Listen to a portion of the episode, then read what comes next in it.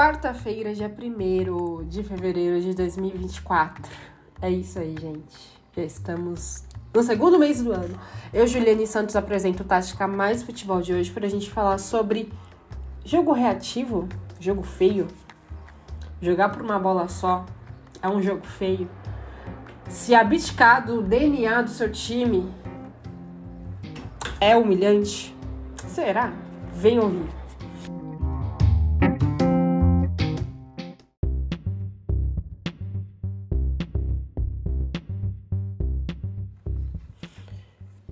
Pois bem, meus ouvintes e as minhas ouvintes, tudo bem com vocês? Tudo certinho?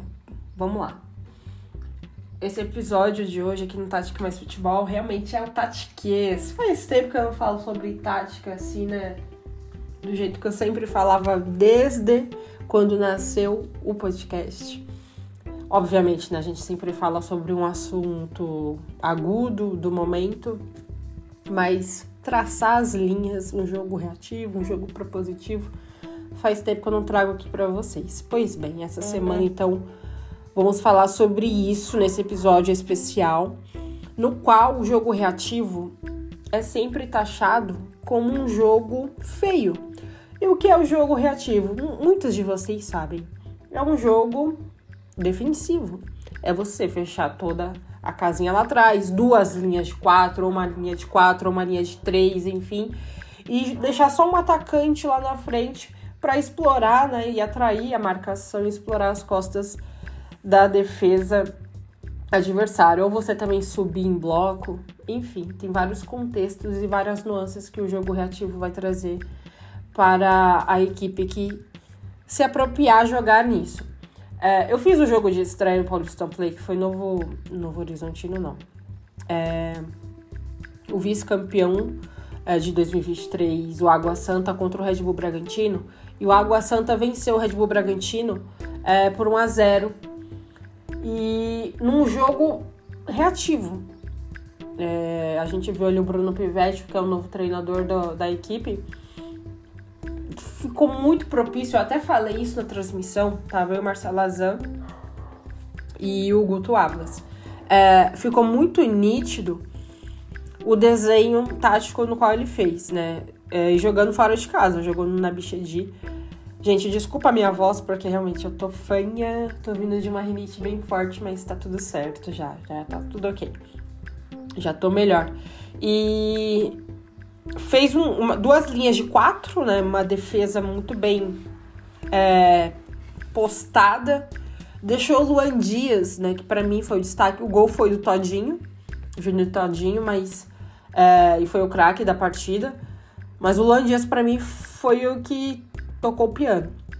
Ele flutuou bastante nas entrelinhas ali, é, no meio-campo, enfim, atraindo muito bem e confundindo, caindo pro lado esquerdo, lado direito, a defesa do, do Bragantino, né? Então, ele falou: eu vou jogar fora de casa com uma equipe totalmente propositiva, né? Isso eu tô colocando o Bruno Pivetti como exemplo. É, sabendo que o Caixinha joga com o time, é, para mim, é o 4-3-3 do Bragantino de Pedro Caixinha, o mais postado possível que tem aqui no nosso futebol brasileiro. E desde o ano passado desde a sua chegada. Ele falou: vamos jogar por uma bola só e, né, e que desculpa o modo do, da palavra e que se dane. Eu vou jogar por uma bola só, nem que seja um jogo feio, pode me taxar de retranqueiro, mas eu vou jogar assim. Cara, deu certo. Deu certo demais. Você se abdicar de jogar um jogo propositivo ainda mais fora de casa, sabendo da sua limitação e sabendo da qualidade da equipe adversária, é você fazer um jogo honesto. É você fazer um jogo no qual é dentro do, do seu da sua qualificação no momento.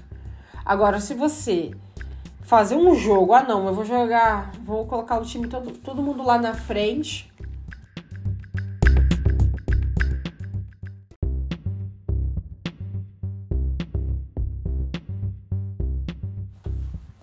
Eu vou aplicar todo o meu time lá na frente, porque eu preciso deixar um, um jogo taticamente bonito, mais vistoso, mas sabendo da sua limitação totalmente.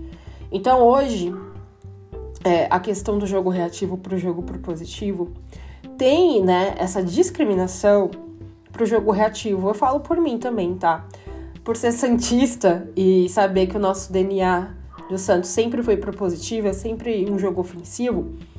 É, eu, e vinha algum treinador, o próprio Carilli agora, né, que tá no Santos. Ah, mas ele é retranqueiro. O Mano Menezes também é retranqueiro, blá blá blá. Eu taxava muito isso. E pra gente que trabalha como comentarista, jornalista esportivo, esportiva, a gente sabe que tem muito disso. E muitas das vezes a gente vai falar, olha, mas que jogo feio, você tem que se postar lá na frente. E eu tenho aprendido bastante no jogo a jogo, comentando mesmo é, assistindo, vê que o, jogo reativo para o jogo propositivo não vai ser menos pior. Não vai ser menos pior, porque é jogo. Você sabe abdicar de jogar um jogo ofensivo é porque você sabe da sua de uma certa limitação do, do jogo no qual vai pedir no momento e você vai se adaptar ao adversário né então a Supercopa já do final de semana Palmeiras e São Paulo o técnico Abel, ele tem muitas nuances, muitas, no jogo. Isso é muito interessante. Até li o livro dele, ele fala muito bem sobre isso. É, há táticas né, nas quais ele menciona até o Marcelo Galhardo. Inclusive, eu quero ler esse livro do Galhardo aí, eu não consegui até hoje. Né, ele se espelhou nele. E assim, você se adaptar ao que o adversário vai pedir. Então, você tá pedindo ali, é um jogo propositivo, São Paulo do Carpini. Deu para ver que é um jogo ali taticamente propositivo, não vai jogar tão aplicado lá na frente, mas não vai jogar com as suas linhas baixas, né? Uma linha ali médio alto. Aí, o que o Abel vai ler? Eu vou jogar ali no 4-2-3-1, 3-5-2, 4-2-2, 4-2-3-1. Então aí ele vai fazer o quê? Essa leitura pré-jogo.